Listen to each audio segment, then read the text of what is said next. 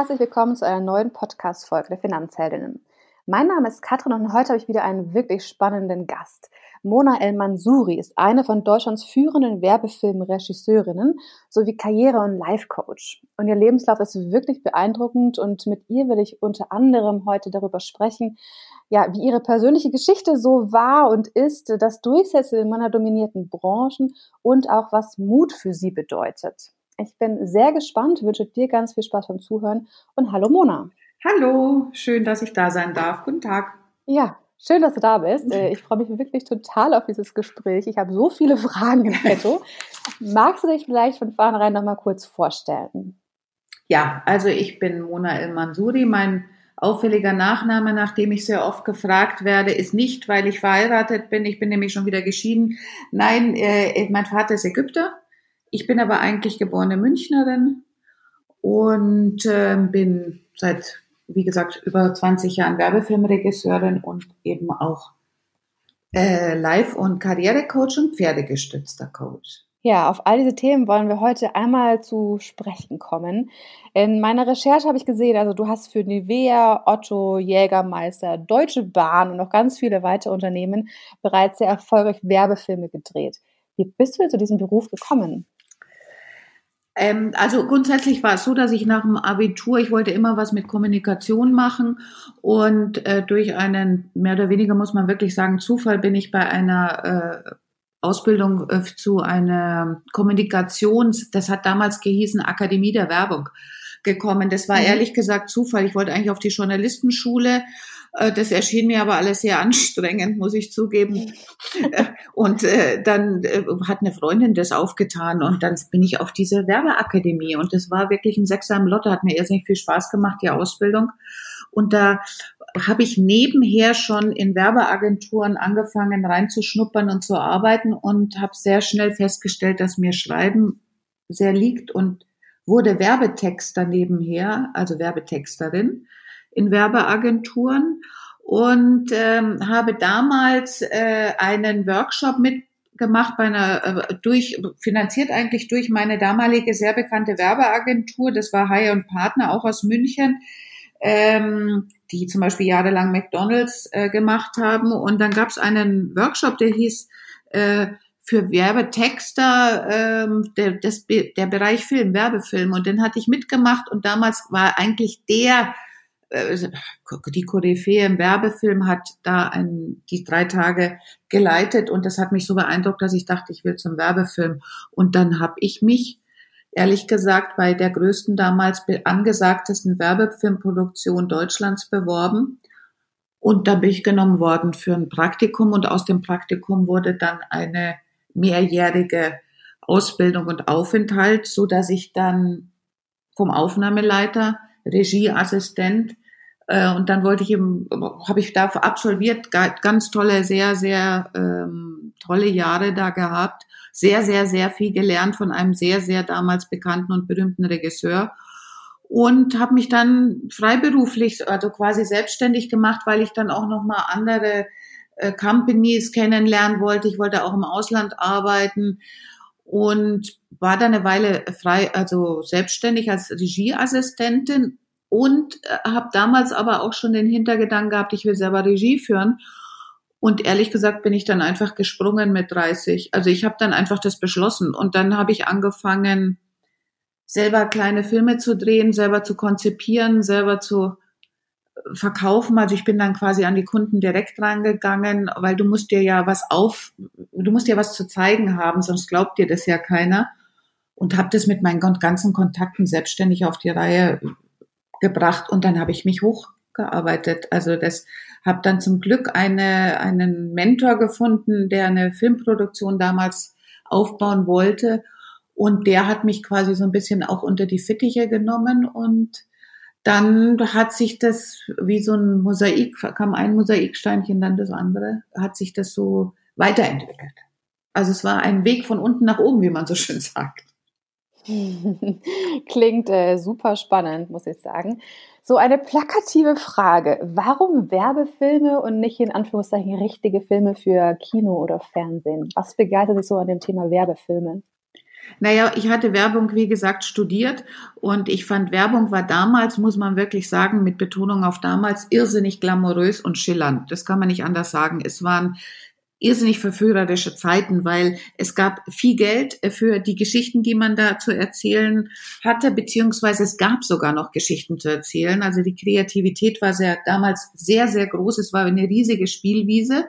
Und der Vorteil bei der Werbung war schlichtweg, dass der Zeitraum ein überschaubarer war.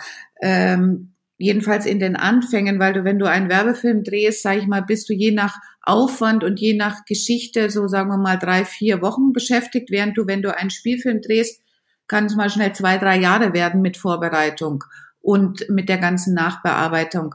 Und ich dann so begeistert war, dass ich erst in Wahrheit richtig in der Werbung hängen blieb. Wobei es dann äh, Phasen gab nach ungefähr zehn Jahren, wo ich unbedingt einen Langfilm machen wollte, das auch mit Drehbuchentwicklung äh, vorangetrieben habe. Aber da brauchst du einen sehr, sehr langen Atem. Naja, und dann bin ich auch Mama geworden und dann ist es halt so, dass du natürlich beim Spielfilm viel längere Strecken auch weg bist von zu Hause. Und alles zusammen hat sich dann die Finanzierung zum Beispiel bei dem einen Spielfilm zerschlagen. Und so ging es eigentlich in der Werbung weiter. Also letztendlich äh, hat es einfach mit dem Spielfilm, hatte ich nicht den Drang, das dann zu machen zu wollen, sonst hätte ich es wahrscheinlich gemacht in der ganzen Konsequenz. Ja, vor allem auch, was du erzählst, irgendwie so die Ausgangslage irgendwie klingt ja auch mega spannend für Werbefilme irgendwie. Daher, ähm, ja, absolut nachvollziehbar. Für mich so als absolute Laien, du hast auch gerade schon mal angesprochen, Finanzierung von solchen Filmen. Ähm, also so grob weiß man ja irgendwie, dass so die großen ähm, Filmproduktionen ja irgendwie vorfinanziert werden von Studios. Dann hat man ewig hohe Ausgaben erstmal für Schauspieler und so weiter und so fort. Und dann hofft man im Prinzip, dass es an den Kinokassen wieder reingeht. Wie läuft das denn bei Werbefilmen ab? Ist es wirklich dass sozusagen nur das Unternehmen, für das man dann die Werbung macht, auf einen zukommt und von vornherein alles finanziert oder wie läuft sowas ab? Also es läuft in der Tat übers Unternehmen. Äh, der Weg ist der, dass äh, jedes Unternehmen hat in der Regel, sage ich jetzt mal, eine Werbeagentur, die für äh, das Unternehmen arbeitet. Und dann heißt es, wir brauchen Werbefilm und dann entwickelt die in der Regel, sage ich jetzt mal, die Werbeagentur äh, ein, zwei Konzepte oder mehrere Konzepte, um quasi äh, für einen Film, für ob das jetzt ein 30 Sekunden Werbefilm ist oder ein 60 Sekunden, da gibt's schon heute schon, schon gar nicht mehr. Und dann äh, wird es, äh, läuft es in der Regel so, dass die Werbeagentur drei bis fünf, manchmal mehr Werbefilmproduktionen auffordert, um diese Idee, wie das so schön heißt, zu pitchen. Also ähm, sie haben teilweise dann schon die Regisseure im Kopf, die sie wollen und haben sich da vorher quasi, haben recherchiert, der Regisseur oder die Regisseurin würde passen für das Projekt. Die wird dann angefragt über die Werbefilmproduktion und dann gibt es erstmal eine ganze lange Schleife von Präsentationen. Also es gibt einen sogenannten Conference Call, wo du mit der Werbeagentur, also mit den Kreativdirektoren in der Regel oder mit den Textern oder Artdirektoren sprichst, um deine Vision von dem Film am Telefon schon mal äh, zu visualisieren, den, den Kreativen klar zu machen. Das ist eigentlich so ein, sage ich jetzt mal, ein Gespräch auf Augenhöhe zwischen Kreativen. Danach gibt's die Präsentationsphase, wo der Regisseur seine Idee oder seine Vision zu Papier bringt, was irrsinnig aufwendig geworden ist im Vergleich zu früher. Das sind Präsentationen, die teilweise 20, 30 Seiten sind für einen Werbespot, der vielleicht am Ende des Tages 20 Sekunden sind. Das ist dann auch mit visuellen Referenzen, so dass man sich wirklich, dass das Unternehmen sich vorstellen kann, wie will der oder die Regisseurin äh, diesen Film umsetzen. Und dann muss die Werbefilmproduktion auch noch das Budget machen. In der Regel ist es dann so, dass das Unternehmen sagt, wir haben Summe X, könnt ihr das für das Geld machen oder nicht? Und so setzt sich dann der Prozess zusammen, bis dann von den, sage ich jetzt mal, drei äh, Leuten, die noch in der Endrunde sind, sich der eine oder andere dann eben durchsetzt. Aber das ist schon ein ganz schöner Prozess, der dahinter steckt. Aber finanziert, um auf deine Frage zurückzukommen, ist es letztendlich vom Unternehmen wie kann ich mir so wirklich deine Rolle vorstellen? Also du hast ja gerade schon so ein bisschen angeschnitten, aber also zum Beispiel die Schauspieler suchst du ja nicht aus, wie ich es verstanden habe, sondern das macht sozusagen auch die Agentur oder stimmt das gar nicht? Nee, nee, also das macht schon der Regisseur. Doch, doch, das mache ich. Also, ah, okay. ja, ja, also beim Regisseur, äh, äh, der, beim Regisseur läuft alles zusammen. Das ist auch kein Unterschied zwischen, sage ich jetzt mal, Spielfilm oder Werbefilm oder Kurzfilm, was auch immer. Der Regisseur ist der, der quasi bei dem laufen die Fäden zusammen. Also das heißt, ich suche im Vorfeld die Besetzung aus, die Schauspieler. Ich äh, suche den Drehort aus. Ich suche äh, äh die äh, ich, äh, Ausstattung aus, das Styling, alles. In Wahrheit lauf, läuft alles beim Regisseur zusammen. Natürlich sind die einzelnen Teammitglieder arbeiten dem Regisseur zu und bei der Werbung ist es so, dass natürlich der Regisseur ähm, in Zusammenarbeit mit dem mit der Kreativagentur oder mit den Kreativen natürlich sich schon abspricht aber sie haben ja den Regisseur auch aus einem gewissen Grund dann gebucht. Aber der, äh, die, die letzte, die Verantwortung, alles liegt beim Regisseur. Das ist cool, klingt echt spannend. Jetzt ähm, habe ich auf jeden Fall ein bisschen gesucht gehabt und das Regiegeschäft ist bisher noch sehr männerdominiert und Frauen in der Regie sind immer noch sehr selten. Stimmt das so noch? Also ich, von meinem Eindruck und von dem, was ich weiß, ist es so, dass es im Vergleich zu den vor 20 Jahren, als ich anfing, schon mehr geworden ist. Ähm, sowohl im Spielfilmbereich als auch in der Werbung. Ähm, nichtsdestotrotz ist es nach wie vor ich möchte mal sagen, fast genauso schwer wie vor 20 Jahren. Aber es trauen sich einfach mehr junge Frauen jetzt diesen, äh, diesen Weg zu gehen. Also äh, das ist, würde ich schon sagen, dass sich da was, was verändert hat. Aber ich sage nicht, dass es leichter geworden ist. Ich glaube nicht. Mhm. Das heißt, weiterhin sehr männerdominiert, aber du hast dich ja ähm, auf jeden Fall als einer der Besten in, in Deutschland ja mehr als durchgesetzt. Wie verschafft man sich denn in dieser Branche Respekt? Gibt es da irgendwie so Tipps, die du sagen kannst, dass es so, was von deiner Erfahrung her dir geholfen hat? Also wenn du diesen Job machen willst, ähm, speziell auch als Frau, ist es so, dass du schon bereit sein musst, ich sage jetzt mal, in den Ring zu springen und dir die Hände schmutzig zu machen. Also außer dass du äh, Ehrgeiz, wirklich Ehrgeiz haben musst und Talent äh, mal sowieso, aber du musst deinen Job sehr gut machen und zwar besser aus meiner Sicht, als es eigentlich ein Mann macht. Ähm, und auch ohne Allüren und du musst vor allem Konfrontationen aushalten. Und es ist nach wie vor so, dass es einfach Jobs gibt, an die du als Frau nicht rankommst. Und das fuchst mich nach wie vor. Also ich sag jetzt mal, wenn du einen Werbefilm machen möchtest für Mercedes, äh, ist es so gut wie fast unmöglich für eine Frau. Und zwar auch für eine junge Frau, was äh, ich extrem mühsam finde. Gerade die Autowelt ist eine irrsinnig männliche Welt. Ich hatte das Glück, für VW viel zu arbeiten zum Beispiel. Ähm, das kommt immer darauf an, was für Männer dann auch auf der Kundenseite sitzen und vor allem, also welcher Typ Mann und welcher Typ äh, auch bei der Werbeagentur sitzt. Bei VW zum Beispiel waren es all die Jahre immer ziemlich smarte und empathische Männer und bei Mercedes, bei den Werbeagenturen zum Beispiel, waren das extreme Alpha-Tiere. Ganz mühsames Geschäft für eine Frau, sage ich, sag ich mal so ganz offen und ehrlich. Und darum äh, ist es, äh, brauchst du einfach wirklich, du musst dranbleiben. Also dich durchsetzen äh, ist, äh, ist damit verbunden, dass du auch Niederlagen wegstecken musst, dass du einfach, ähm, ja, dich, dass, dass du in die erste Reihe willst. Wie kann man denn, hast du da vielleicht so einen Tipp für sich durchsetzen und dieses wirkliche ja auch, äh, ich will das, äh, ich möchte dahin, ich bin gut, jetzt irgendwie wirklich auch so kommunizieren und gleichzeitig eben auch nichts von, von der Weiblichkeit irgendwie vielleicht auch verstecken. Also es geht ja auch nicht darum, oder sollte zumindest nicht darum gehen, jetzt irgendwie sich möglichst männlich zu verhalten, sondern äh, sagen weiß nicht, was sagen kann, aber halt einfach selbstbewusst. Kann man das irgendwie so sagen? Hast du da irgendwie Erfahrungen mit und irgendwelche Tipps vielleicht? Ja, da habe ich sehr viel, sehr viel, sehr viel Erfahrung mit diesem Thema, weil auch als Regieassistentin, muss ich kurz ausholen, war es ex, als Regieassistentin ähm, organisierst du das komplette Set und eine Filmcrew besteht in der Regel zwischen 30, 50, teilweise bis zu 70, 80 Menschen, die an so einem Film arbeiten, auch in der Werbung. Und dann sind es größtenteils Männer.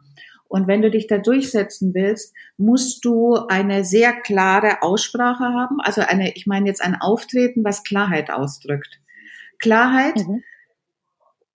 und auch eine Art Direktheit. Also du musst gucken, was du für eine, äh, auf der äußerlichen Ebene, was du für eine Energie ausstrahlst. Also hat in der Tat was mit Körperspannung, Körperbewusstsein zu tun.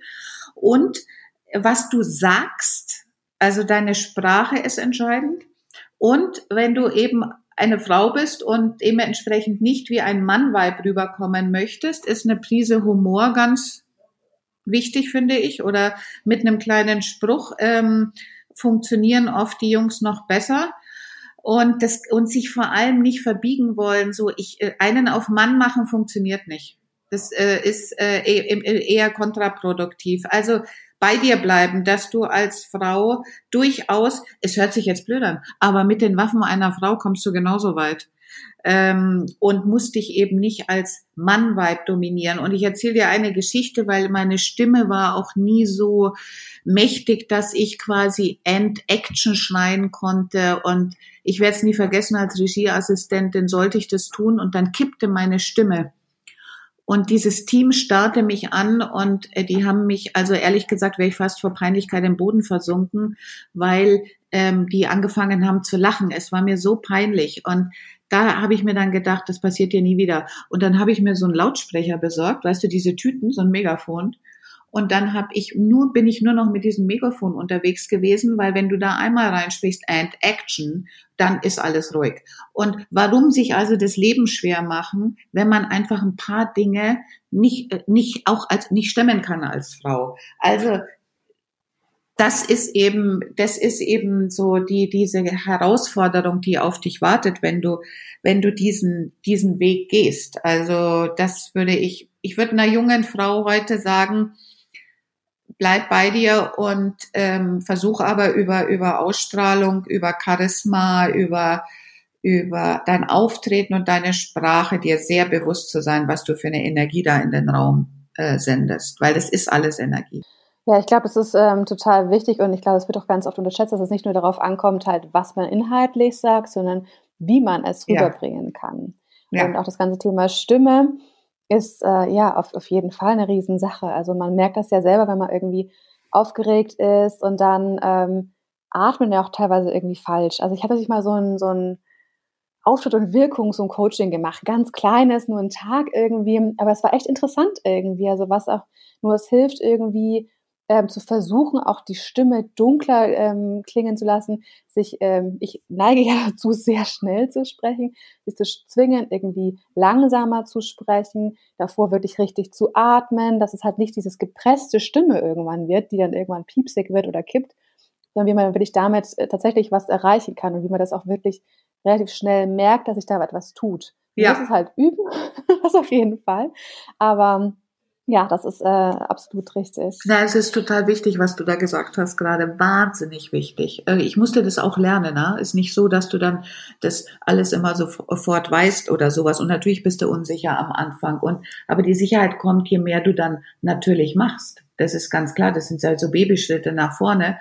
Aber ähm, äh, ich kann nur sagen, wenn du bei dir bist und dich nicht, äh, also wenn du versuchst, wirklich du zu sein, dann funktioniert das. Ich habe immer äh, gemerkt, wenn ich versucht habe, jemand aus äh, sein zu wollen oder eben dieses Selbstbewusstsein zu spielen, dann ging der Schuss nach hinten los. Wir haben ganz am Anfang gesagt, dass du ja eben neben deiner Tätigkeit als Regisseurin auch als Live- und Karrierecoach arbeitest. Ähm, ich hätte jetzt einfach mal so ins Blaue geraten, dass du genau diese Sachen auch den Frauen beibringst in deinem Coaching. Stimmt das? Oder wie machst du dieses Coaching? Ja, genau. Das war mein Ansatz. Das war wirklich mein Ansatz, dass ich, äh, ich habe einfach in dem Laufe dieser 20 Jahre so wahnsinnig wenig Frauen in Führungspositionen kennengelernt, um nicht zu sagen, ich glaube, ich kann sie an einer Hand aus äh, also abzählen. Ich fand es so ernüchternd. Ich fand es so wahnsinnig ernüchternd und es ging mir, es hat mich immer wahnsinnig geärgert. Ich hatte, wenn du dir vorstellst, du kommst in so ein Meeting, da äh, stehst du dann bei dem Unternehmen, da sitzen teilweise 10, 15 Leute, Marketingabteilung, vor allem wenn es eine größere Kampagne ist, ähm, weil Werbefilm hat immer noch so eine gewissen Glamour. Dann sitzen da alle und da sitzen dann die Marketingchefs, in der Regel Männer, und darunter sitzen die ganzen Frauen, die die Arbeit machen. Aber ich habe, äh, und die Männer haben nämlich, also das muss ich leider sagen, von den vielen, vielen Marketingchefs, die ich kennengelernt habe, ähm, waren ehrlich gesagt viele dabei, die ihren Job nicht gut gemacht haben, aber die Arbeit haben die Frauen darunter gemacht in der Hierarchie. Und das hat mich tierisch genervt. Ich fand das immer tragisch, ehrlich gesagt. Ähm, und dann gibt's so ein paar Kunden, ich sag jetzt mal mehr Food oder sowas, da findest du dann schon ab und zu, und ich habe auch das Gefühl, dass es ein bisschen mehr geworden ist, Frauen in leitenden Positionen. Und das war aber mein Ansatz, dass ich sage, ich möchte so wahnsinnig gerne äh, Frauen unterstützen dabei, ähm, dass sie, sage ich jetzt mal, in mehr leitende äh, Positionen kommen, wenn sie wollen. Die müssen ja wollen. Oder sie da ja, eben auf ihrem Weg ähm, irgendwie zu begleiten. Das war eigentlich der Ansatz. Ich habe ähm, auf deiner Website ein bisschen geschrieben, was mich total fasziniert, sind zwei Punkte. Ähm, Nummer eins, du machst auch Charisma-Training. Was kann ich mir denn darunter vorstellen? Naja, also das ist so ein bisschen, was ich gerade schon sagte. Also ich meine generell jetzt ob Mann oder Frau ähm, im Laufe der äh, Jahrzehnte ähm, finde ich auch bei Schauspielern, dass es ja, es gibt nicht so viele, die Charisma haben. Ähm, ich sage jetzt mal Obama, Barack Obama hat Charisma aus meiner Sicht. Oder äh, Meryl Streep ist eine Frau, die Charisma hat. Und ähm, dann stelle ich fest, dass dieses Wort öfters viel auch, man, ich will selbstbewusster sein, ich will irgendwie auch Charisma haben oder das ist also, wenn Kunden sowas äh, als Wunsch äußern oder Kundinnen. Und das hat mich eben drauf gebracht, diese Art Charisma-Training, die, wie ich auch Schauspieler führe, was man von Schauspielern, teilweise von guten Schauspielern lernen kann, dass das eine Sache ist, die ähm, Menschen dabei unterstützt, gerade wenn du, sage ich jetzt mal, in leitende Positionen gehst, ähm, um dich besser zu präsentieren. Und Charisma-Training ist, kannst du auf der einen Seite sehr gut mit den Pferden machen, aber da wirst du wahrscheinlich gleich drauf kommen. Das ist einfach eine innere und eine äußerliche Sache. Die äußerliche ist klar, was du gerade sagtest, so Blick halten. Wie kommst du rein in einen Raum? Wie lädst du dich auf mit Körperspannung? Wie gehst du? Wo sind deine Schultern? Wo geht dein Blick hin? Wie wertschätzend gehst du auf den anderen, äh, deren Gegenüber zu? ähm, wie neugierig bist du, wie aufmerksam. Aber es ist auch eine innerliche Haltung. Und da geht's eben dann eher darum, ähm, wie, wie kannst du dem anderen deine Wertschätzung demütig, sage sag ich jetzt fast, ähm, mitteilen. Und Menschen, die das haben, die sich selber eben nicht in den Vordergrund spielen, keine Selbstdarsteller sind, das sind charismatische Menschen. Und daran zu arbeiten, dass es in diese Richtung geht für den Kunden. Habe ich mich da jetzt richtig ausgedrückt, klar? Oder? Ähm, auf jeden Fall. Also ich finde es total spannend. Und du hast den zweiten Punkt gerade schon angesprochen, pferdegestütztes Coaching. Vielleicht machen wir jetzt als erstes und danach nochmal so vielleicht ein paar Tipps, äh, wie ich denn daran arbeiten kann. Ähm, also ich habe tatsächlich von einer Freundin schon mal gehört, dass die auch mal so einen Teamworkshop gemacht hat, auch mit Pferden. Und da ging es ganz viel darum, ähm, wie kann ich mit meinem Auftreten zum Beispiel ein Pferd dazu bringen, das ja so ein bisschen größer ist als ich, einfach auch anzuhalten. Ist ja. das auch sowas, was ja. du machst oder ja. wie ist das genau gemacht? Ja, es ist so, dass ich halt neben der, äh, neben meiner Leidenschaft zum Film und zu Menschen hatte ich halt mein ganzes Leben lang auch die Leidenschaft zu den Pferden. Also ich bin Pferdenerdin, ich bin Reiterin, ich habe eigene Pferde und die hatte ich auch schon immer. Und dann habe ich immer überlegt und da kam dann auch die Idee, wie kriege ich eigentlich das zusammen, die beiden Leidenschaften. Und dann hatte ich eine Ausbildung gemacht als pferdegestützter Coach. Und in der Tat ist das so, wie deine Freundin das auch gemacht hat, weil der, die Pferde sind unglaubliche Lehrmeister. Und für mich waren all die Jahre als Regisseurin, wenn ich zu den Pferden kam, haben die mich runtergeholt. Also ein Pferd kann man auch sagen, ist der Spiegel deiner Seele. Weil die Pferde sind ja Fluchttiere und Fluchttiere haben folgendes, sie haben irrsinnige Antennen. Also ein Pferd scannt dich sofort. Es durchschaut dich einfach.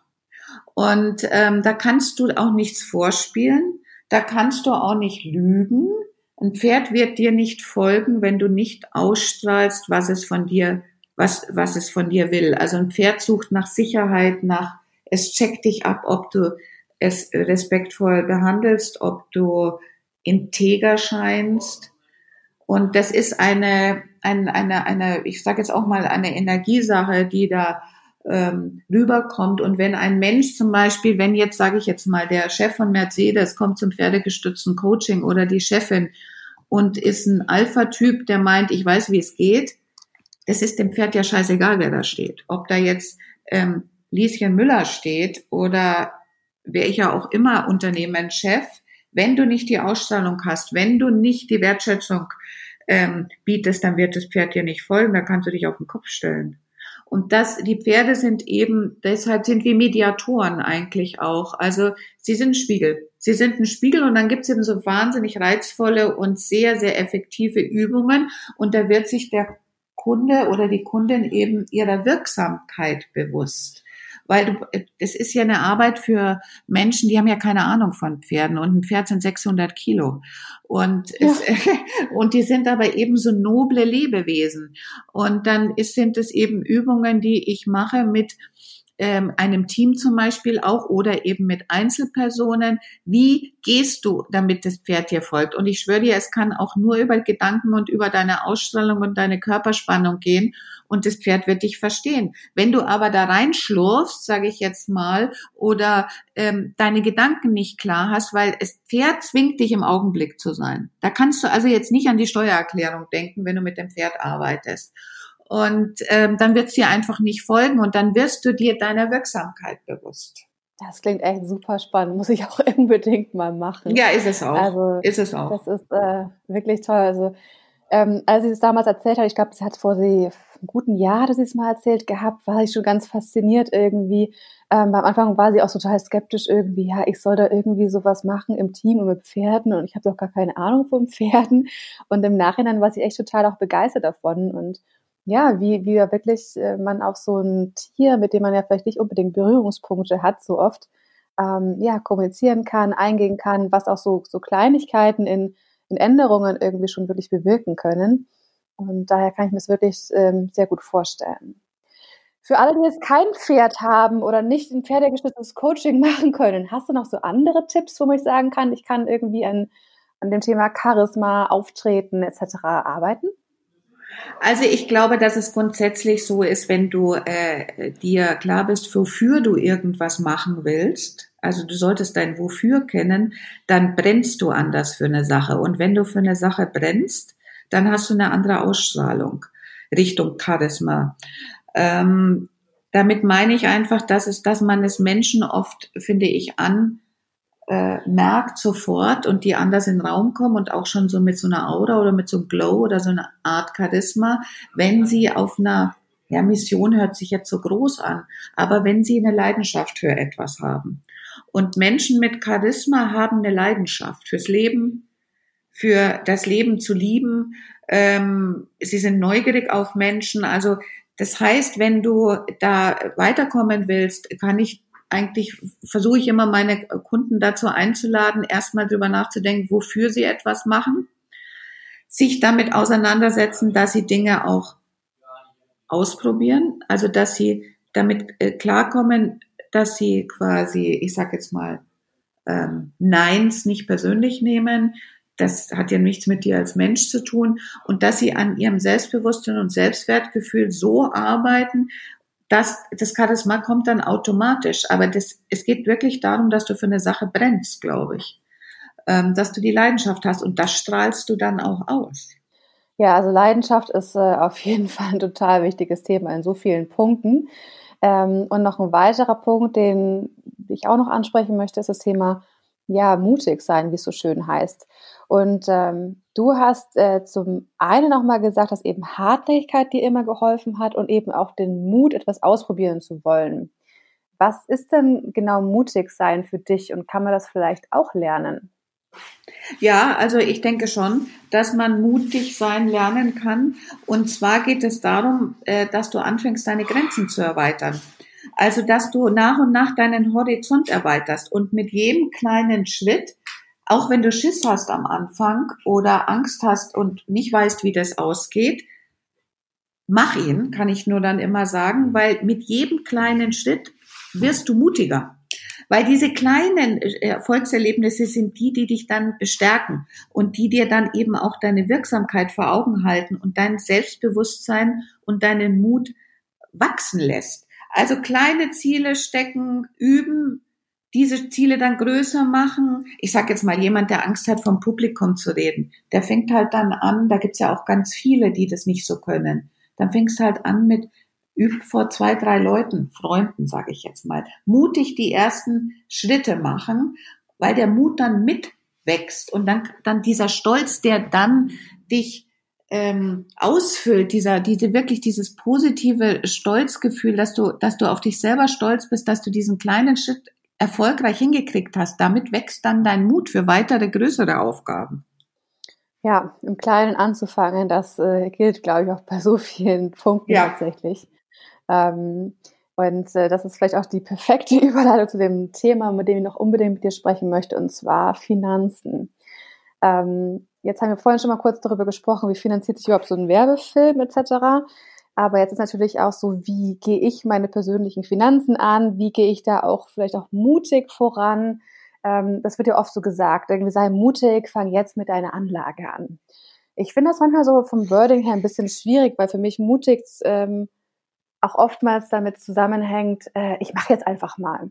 Und eigentlich ist ja genau das, was man nicht machen soll bei, bei der Geldanlage, außer man sollte sich erstmal Gedanken machen, wie ist meine Strategie und dann loslegen. Und dann eben in kleinen Schritten loslegen, um mutiger vielleicht auch zu werden, in dem Sinne, dass ich mir sage, ich traue mir mehr zu, weil ich habe gute Erfahrungen gemacht und ich glaube an mich und meine Strategie. Aber ist es für dich dann auch so, dass es irgendwie richtig formuliert ist, dass man mutig bei Finanzen sein sollte, oder ist es für dich dann auch eher vielleicht ein, ein anderer Begriff, der besser passt?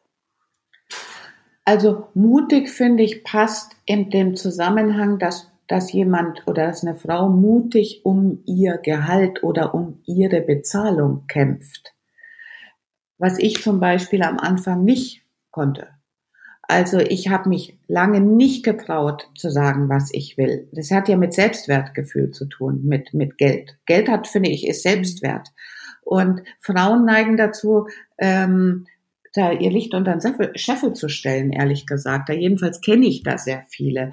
Die, ihnen, ihnen ist nicht klar, wie gut sie sind oder trauen sich das nicht zu sagen und trauen sich dementsprechend auch nicht, dass, dass diese, diesen Wert dann einzufordern. Also das habe ich jedenfalls sehr oft erlebt, bei mir selber auch und das musste ich lernen. Und in der Werbung zum Beispiel ist es so, dass ich durch, zu, naja, durch Zufall, durch eine Kollegin, die hat mir dann einmal klar gemacht, dass für den gleichen Job zum Beispiel äh, der Mann mehr, der männliche Regisseur, mein Kollege, 5000 Euro Minimum mehr bekommen hat.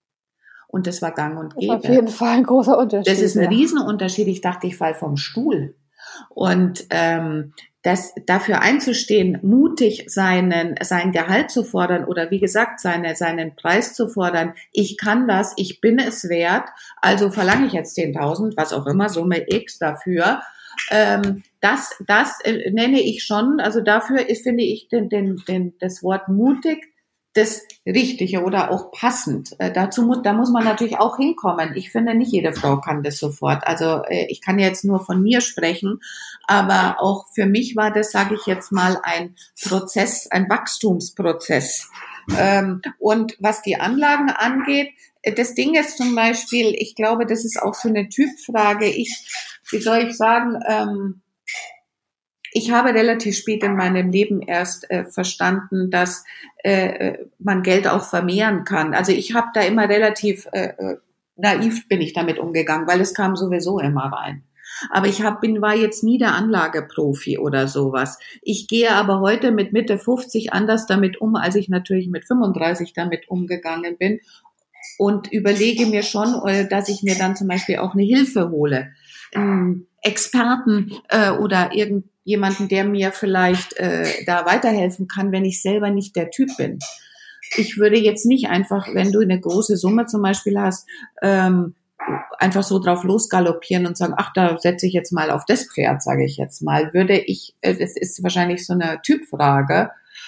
Ähm, aber grundsätzlich kann ich eigentlich Frauen nur dazu ermutigen, dass sie sich ihren, ihres Wertes bewusst sind. Und das habe ich, mhm. das ist eigentlich so das Hauptding, weil ich das immer wieder so feststelle, dass das viele nicht, sich nicht trauen zu sagen. Und da sind Männer einfach anders. Da haben die einfach die Nase vorne. Ich weiß nicht, woher das kommt. Ich glaube, das ist genetisch. Oder ich weiß nicht, wie du das siehst. Aber Irgendwo, irgendwo. Ich hoffe, es ist nicht genetisch. Aber irgendwo muss es herkommen, weil ich das bei so wahnsinnig vielen ja. Frauen, äh, wie gesagt, nicht nur bei mir selber, sondern im Laufe der Jahrzehnte von Erfahrung äh, kennengelernt habe. Und da kommt noch was dazu. Wenn du dann das einforderst und damit musst du umgehen lernen, dann wirst du oft als unangenehm be be beschimpft, nenne ich es jetzt mal, oder ach, äh, wie soll ich sagen, also Gagenverhandlungen mit männlichen Produzenten, sage ich jetzt mal, da musst du damit, äh, habe ich so in meinem Job äh, gesehen, damit umgehen, dass du dann als, ich sag jetzt mal, ja, die kriegst wohl den Hals nicht voll genug. Also mit so komischen Kommentaren äh, um, umgehen lernen, würde der Mensch wahrscheinlich zu einem Mann nie sagen. Weißt du, was ich meine? Ja, ich habe natürlich ähm, zu dem ganzen Thema Gehaltsverhandlung eine andere Podcast-Aufnahme mal gemacht, ähm, wo ich eben auch genau diese Frage wissen wollte irgendwie, weil natürlich, also man weiß es ja auch selber irgendwie von sich selber, ähm, zumindest meistens und die meisten Frauen tun sich damit irgendwie schwerer, irgendwie das zu fordern, aber es fällt ihnen leichter, sich für andere einzusetzen. Ähm, und da hieß es eben auch, dass es wirklich evolutionsbedingt, also ich glaube nicht genetisch, sondern einfach evolutionsbedingt, auch so von dem ganzen Thema, was haben wir denn so für Rollenmodelle im Kopf? Und äh, es gibt einfach weiterhin die Rollenmodelle, die unterschiedlich sind für Männer und für Frauen. Ähm, die ändern sich jetzt so ein bisschen, aber wo eben ganz klar ist, irgendwie, wenn ich sozusagen so forsch auftrete in der Gehaltsverhandlung wie ein Mann, wie du es gerade beschrieben hast, kommt das oftmals negativ an. Man muss für sich andere Wege finden, wie man trotzdem selbstbewusst bleibt, trotzdem diese Summe fordert, die man haben möchte, ähm, aber da irgendwie ein bisschen anders sozusagen mit, mit umgeht. Auch ich glaube, es ist ähm, ein super komplexes Thema. Ähm, ich muss gestehen, ich denke auch immer, es kann doch nicht sein, dass es immer noch so ist. Wir sind doch erst seit 2020, irgendwie muss sich doch was geändert haben und die ganzen letzten Jahre ist doch so viel irgendwie losgetreten worden und ähm, ja, warum sind wir denn immer noch da? Aber sowas ist, äh, wie mir verschiedene Leute erklärt haben, einfach so tief verankert irgendwie in unseren ja, Rollenbildern, die einfach wir alle haben, ähm, dass sich das leider nicht so schnell ändert, wie wir uns das vielleicht auch manchmal wünschen. Aber ich glaube, was einfach wichtig ist, sich immer wieder bewusst zu machen, es geht, wie du so schön vorhin gesagt hast, irgendwie, es ist wirklich ein, ja, was ist denn, was bin ich wert? Was bin ich mir auch wert? Und für mich muss ich eben auch einstehen. Und ich bin es auch wert, dass ich genauso fair bezahlt werde, ähm, wie es für einen Mann einfach schon vielleicht selbstverständlicher ist. Und ich glaube, das immer wieder im Kopf zu haben, immer wieder für sich einzusetzen, da auch wirklich zu sagen, okay, ich bin mutig und ich fordere das jetzt auch wirklich ein und ich knicke nicht sofort ein und ich ähm, bin auch mutig und helfe Freundinnen und Kolleginnen und wem auch immer. Denn je mehr das Alltag wird, desto besser ist es wahrscheinlich einfach für uns alle. Ja, also absolut, kann ich, kann ich genauso unterschreiben. Und ich bin auch verwundert, dass es bei jungen Frauen anscheinend auch immer noch, also jedenfalls aus meiner Erfahrung, 30-Jährige, genau das gleiche Thema, immer noch also ähm, ja, also ist so, absolut. Ist, ist, ist, ja. ist so und es ist wirklich erstaunlich, weil da habe ich mich selber, da dachte ich, das darf ja wohl nicht wahr sein. Ich dachte, da sind wir schon einen Schritt weiter, aber äh, ja, wie du, wie du eben sagst, ähm, das ist eben leider immer noch nicht der Fall. Ja, ich sehe es an mir selber. Also ich bin auch Anfang 30 und ich muss da sehr an mir arbeiten tatsächlich. Also man, man neigt da vielleicht auch dazu, das irgendwie ja, ein bisschen anders anzugehen. Aber ich glaube, es ist einfach wichtig für, für uns alle tatsächlich da so ein bisschen Mut zu zeigen. Kommen wir zu meiner letzten Frage. Du hattest ähm, sowas angesprochen, irgendwie, du wolltest nochmal was Neues machen und so würde ich in der Lebensmitte, wenn man sagt, irgendwie man hat schon 10, 15 Jahre vielleicht auch gearbeitet, vielleicht auch länger, nochmal eine neue Karriere zu starten. Ja. Das ist ja irgendwie ein Thema, was dir sehr am Herzen liegt. Und äh, wie kann man sich dann auch wirklich stetig neu entdecken, weiterentwickeln und auch diese, ja, den Mut auch wieder aufbringen und die Energie aufbringen, will ich nochmal einen ganz neue Karriereweg vielleicht einzuschlagen? Ja, also in der Tat, das, das, das ist eine Sache, die mich sehr äh, äh beschäftigt, ähm, weil ich das in meinem Bereich Werbung oder Film auch so erlebe, dass ähm, wir außer dem Film oder die meisten nichts hatten und dann auf die 50 zugehen und dann bricht das eventuell weg, weil auch die Branche eine junge Branche ist und dann stehst du da ohne was. Und ich äh, denke, dass es ein ganz wichtiger Punkt ist, dass du dir äh, klar sein solltest in der Lebensmitte. ist was anderes, sage ich mal, es kommt auf deinen Job an ob du, wenn du Arzt bist, ist natürlich es was anderes, wenn du als äh, älterer Arzt äh, hast du immer mehr Erfahrung und hast da auch einen ganz anderen Stellenwert. Bei einem Regisseur, speziell bei einem Werbefilmregisseur, ist das nicht so und darum äh, äh, finde ich es wahnsinnig wichtig, dass man in der Lebensmitte nochmal äh, innehält, sage ich mal, wenn man dazu Lust hat und äh, dieses Thema eben, du, es ist einfach nicht zu spät, nochmal was Neues anzufangen.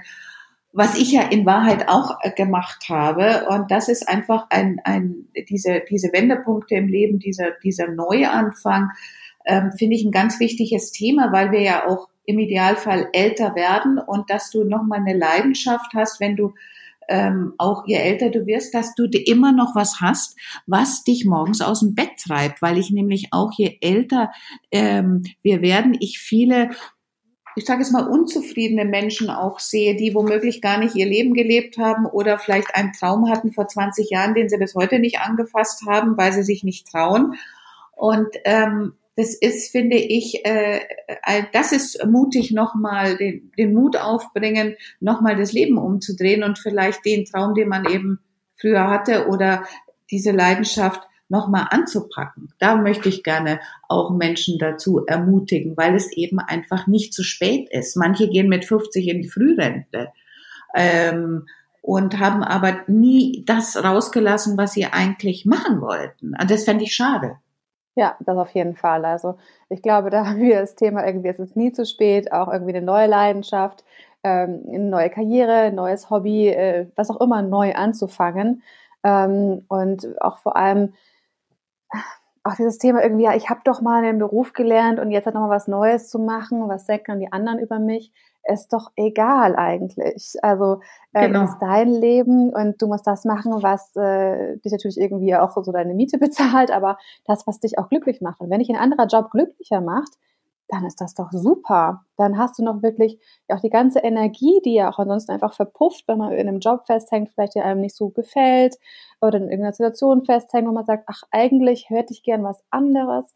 Diese ganze Energie, die man dadurch irgendwie vergibt, kann man ja wirklich wiedergewinnen und auch in was anderes stecken, in ein eigenes Projekt stecken oder ja, ein neues Hobby stecken, wie auch immer. Daher finde ich das total wichtig und richtig, dass du da auch wirklich ähm, anderen nochmal mehr Mut machen möchtest, sie ihnen sagen willst, hey, das ist total gut und ähm, da ein bisschen Unterstützung gibst. Das ist toll. Als, bei, bei Frauen sage ich immer lieber nochmal aufblühen als verblühen. Ja, das auf jeden Fall. ja, aber ich liebe das, liebe blühe auf, statt äh, zu verblühen. Und da gehört eben dazu, und das ist, wenn du nochmal fragst nach einem Rat oder nach einem Hinweis oder was kann man da als Tipp geben, neugierig bleiben und diese weit, das Thema Weiterentwicklung ist eigentlich eine lebenslange Aufgabe. Das ist lebenslanges Wachstum und das macht sie dann auch schon spannend. Und eben nochmal ja. über den Tellerrand hinausschauen. Es gibt noch andere Welten. Es gibt nicht nur die eine Welt. Und das ist, das finde ich, was äh, dann auch in Wahrheit, das ist ja eine Haltung. Älter werden ist ja auch eine Haltung. Darum sagt man ja immer, ähm, es hat ja in Wahrheit nichts mit dem Alter zu tun. Das ist ja dein Kopf. Und das ist eben so spannend. Ich finde es eben äh, furchtbar traurig, wenn, wenn Menschen dann so verblühen, Frauen speziell auch, muss ich leider, aber Männer gibt's da auch, also das ist jetzt egal. Aber, aber dieses Thema verblühen, das finde ich echt ähm, ja, da, da vergibst du dir viel Potenzial, was du noch rausholen kannst. Das stimmt. Und es ist ja auch ähm, oftmals tatsächlich, dass ähm, es auch für Frauen nochmal vielleicht äh, ein anderes Punkt ist, irgendwie, die äh, mehr in Teilzeit gearbeitet haben, die sich mehr um Kinder gekümmert haben, dann sind die irgendwann weg. Sie studieren, sind ausgezogen, machen eine Ausbildung, haben ihre eigenen Familien und man hat auf einmal sozusagen ja eine Aufgabe, die man neu ausrichten muss. Und das ist ja auch nochmal eine Chance zu sagen, okay, gut, was kann ich denn jetzt machen? Was möchte ich denn jetzt machen? Wie kann ich mich irgendwie nochmal anders einbringen? Das ist genau. ja auch nochmal eine tolle Gelegenheit, auch zu sagen, hey, das ist ja, ja, auch einfach eine Chance, die man nutzen kann. Absolut. Das ist auch eine neue Form von Unabhängigkeit, wenn nämlich dann die Kinder weg sind. Ähm, und du, das ist ja eine ganz eine andere neue Form von Freiheit. Und dann natürlich geht da jeder damit anders um. Ich habe nur festgestellt im Freundeskreis, ähm, dass da extrem viele ähm, traurige Momente des Weges kommen, möchte ich sagen. Äh, wenn du eben nichts mehr hast, was dich begeistert. Ja, ich glaube, das hatten wir ja schon ein paar Mal in dem Gespräch. mutig sein, immer die Leidenschaft haben, der auch folgen, weil dann hat man auch einfach das beste Auftreten dafür und kann für sich das äh, Beste rausholen. Ist doch das perfekte, perfekte Abschluss für unser Gespräch. Ähm, vielen lieben Dank für die ganzen Einblicke, Mona. Ähm, sehr spannend. Ich finde wirklich toll, was du ja in diesem ganzen verschiedensten Punkten bisher erlebt hast. Ähm, das ist wirklich toll. Und Pferdecoaching kommt auf meine Longlist auf jeden Fall. Ja, Mensch, Katrin, ja, ich danke dir für das, für die Gelegenheit, dass ich da so ein bisschen meine, meine Einsichten äh, oder meine, meine, meine Erfahrungen mit euch teilen kann. Ähm, wenn ich da den einen oder anderen da irgendwie ermuntern darf, ähm, weiterzumachen oder in welche Richtung auch immer, da freue ich mich. War sehr schön, das Gespräch. Ich danke dir sehr. Ja, ich danke dir. Damit hoffe ich, dass du auch als Zuhörerin ganz viel mitgenommen hast und ähm, zu sagen, bis bald und vielen Dank.